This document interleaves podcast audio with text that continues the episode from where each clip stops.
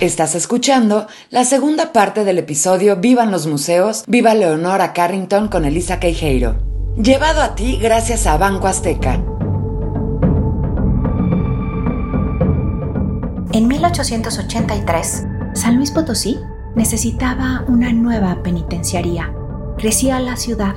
Los presos internos en el exconvento del Carmen no cabían más. Los adelantos en construcciones y propuestas de penitenciarías en Europa y Estados Unidos se visualizaban y se quieren adoptar. Para la propuesta en San Luis Potosí, los arquitectos e ingenieros serán mexicanos. 1884. La construcción comienza y en 1904 se inaugura. Es marzo. 350 prisioneros son trasladados, pero en total habrán 800 celdillas, un alma en cada una de ellas. Había espacios igualmente artísticos y de recreación para los reclusos. Por ejemplo, en donde se encontraba el área de presos juveniles, había un pequeño teatro en el que los internos desarrollaban su creatividad. Los jóvenes decoraban las paredes de sus celdas con grafitis de colores y desde ellas podían observar las obras de teatro que se llevaban a cabo vigilados, siempre vigilados. Talleres, un hospital, una escuela, comedor, un gran patio donde los reos podrían pasar cuatro horas de su día recibiendo el sol y más aire. El testigo principal de todo era una gran torre central o panóptico. La hermosa cantera de San Miguelito se había convertido en bloques para sus murallas, 11 metros de altura la externa y 7 la interna rodeando el perímetro en constante vigilancia. Todo estuvo dispuesto, higiene, calidad, seguridad, pero los reos habían perdido algo, y eso, ni todos los cuidados que se les podían dar, se los podía recuperar, la libertad. Aunque esta, si seguimos también la vida de Leonora con detalle, vamos viendo cómo se gana o se pierde también desde una decisión interna. O como Nietzsche decía, quien tiene un porqué para vivir podrá soportar casi cualquier cómo. Esta prisión dejó de serlo en 1999. Casi un siglo estuvo al servicio. Cerró sus puertas. Los reos se movieron ahora al nuevo cerezo. Pasaron cinco años de vacío y silencio en sus pasillos y celdas. Pero en el 2004, el secretario de Cultura promovía mediante un concurso la realización de un recinto cultural y de escuela de especialización artística. Esta era una mirada creativa para un espacio obsoleto. El proyecto ganador fue el propuesto por el despacho del arquitecto Alejandro Sánchez del Estado de México. La magia de su propuesta radicó en que respetaba en su mayoría la estructura original de la antigua penitenciaría. De nuevo, las voluntades se elevaban. Lo viable se analizaba y se decidía cómo sí lograr que un espacio que fue encierro ahora fuera ejemplo de libertad. Era agosto del 2008 cuando el CEART, el Centro de las Artes de San Luis Potosí, se inauguraba, honrando el pasado del lugar pero plantado en un presente que se abría espacio para un futuro nuevo en constante creación. Lo que eran los antiguos dormitorios de la penitenciaría hoy conforman cinco de los edificios del área académica.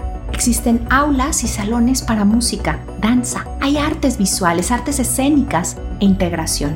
Y la única zona de comunicación que existía entre los reos y la administración hoy forma parte del museo del sitio, y de la galería, donde se presentan exposiciones de artistas y colectivos contemporáneos, tanto del Estado como de todo el país.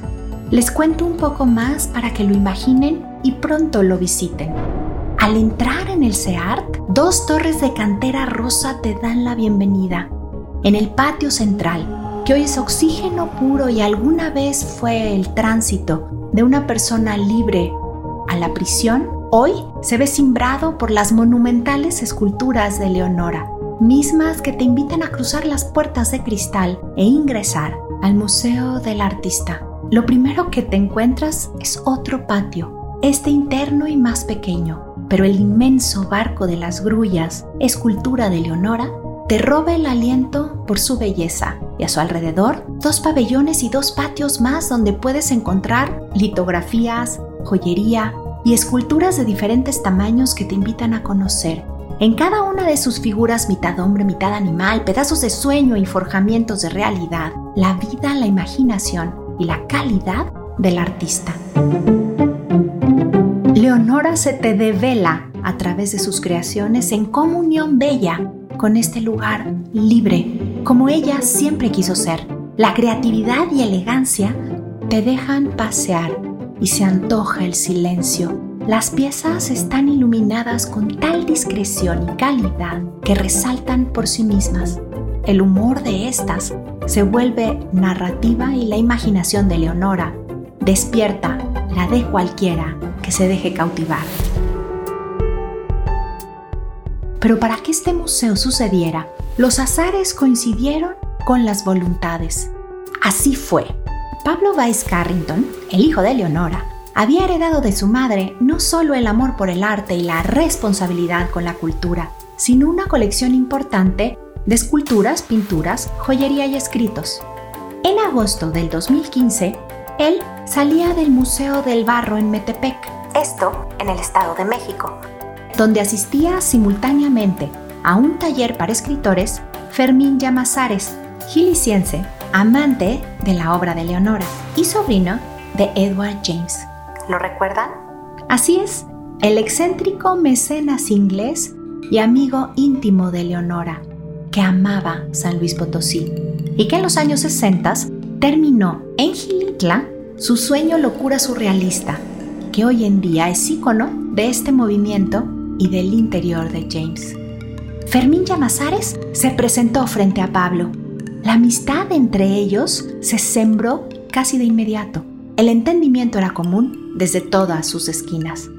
Tal parecía que las almas de su tío Edward y de su madre Leonora conspiraban de nuevo desde el más allá como lo hicieron aquí. Entonces, una idea de Fermín, traer a Leonora a San Luis Potosí. El sueño de Pablo por crear un museo para su madre. Solo había que determinar dónde. Era agosto de 2016.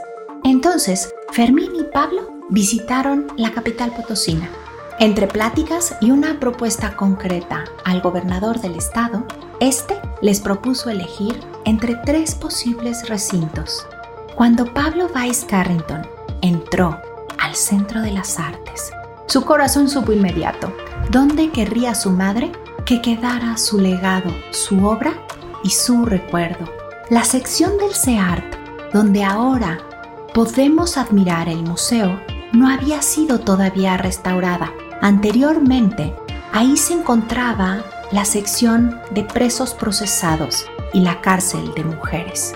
En ese momento, aún sin una propuesta específica, Pablo supo que estaba frente al lugar perfecto para construir el nuevo hogar del corazón de Leonora.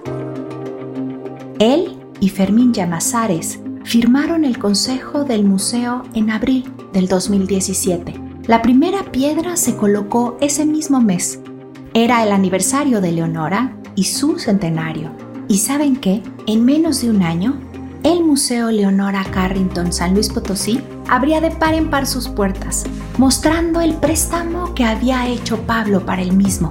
59 esculturas, 29 obras gráficas, un tapiz bordado y los utensilios de trabajo de su madre. Así, San Luis Potosí se convertía en el destino surrealista del país. Más de 200 trabajadores colaboran hoy en el Centro de las Artes y el Museo Leonora Carrington. Reciben en sus espacios y hermosos jardines un estimado casi 60.000 personas al año. Por si fuera poco, el museo abre también al público un viernes de cada mes en horario nocturno la luminaria se enciende para contemplar además la experiencia de esta visita con las intervenciones musicales artísticas y con especial énfasis en la vinculación artística y de diseñadores locales. muchas de estas actividades ya se reanudaron y que hoy están iluminados por los bronces de Leonora, la invitación es a caminar de manera íntima por los espacios que alguna vez fueron celda y que hoy están iluminados por los bronces de Leonora, admirar cada una de sus creaciones. Algunas tienen la altura del visitante y otras son monumentales esculturas que hechizan a los visitantes. Los pasillos combinan así la energía de lo que históricamente había sido prisión y ahora es libertad, tal como el interior del artista, ya que en vida, Leonora huyó de la prisión del deber ser, de la sociedad políticamente correcta, se escapó de un psiquiátrico, llegó a México y decidió no dejar de pintar nunca. Habitó la profesión que decían que era para hombres. Fue madre y pintora, amiga, escritora, creadora incansable. Por supuesto que el miedo, la desolación, la nostalgia, las cicatrices en su alma estaban presentes, pero aún así decidió ser más que lo que el destino le marcaba. Esto es lo que se muestra hoy en su museo, el Museo Leonora Carrington de San Luis Potosí, uno de los pocos en el mundo que está dedicado a una mujer y el único, junto con el de Gilitla, también en este mismo estado, que está dedicado a Leonora Carrington, sabiendo lo que en México hoy significa el grito de libertad interna para poder expresarnos las mujeres como realmente queremos, con toda la grandeza y la soltura que tiene nuestra alma. Para ser creativa en su expresión, hoy nosotros tomamos como ejemplo e inspiración la llegada de Leonora y la construcción de su arte en nuestro país. Comprendo la inmensa ofrenda que este recinto significa para el mundo porque se siente la fuerza de Leonora impulsándonos a ser libres.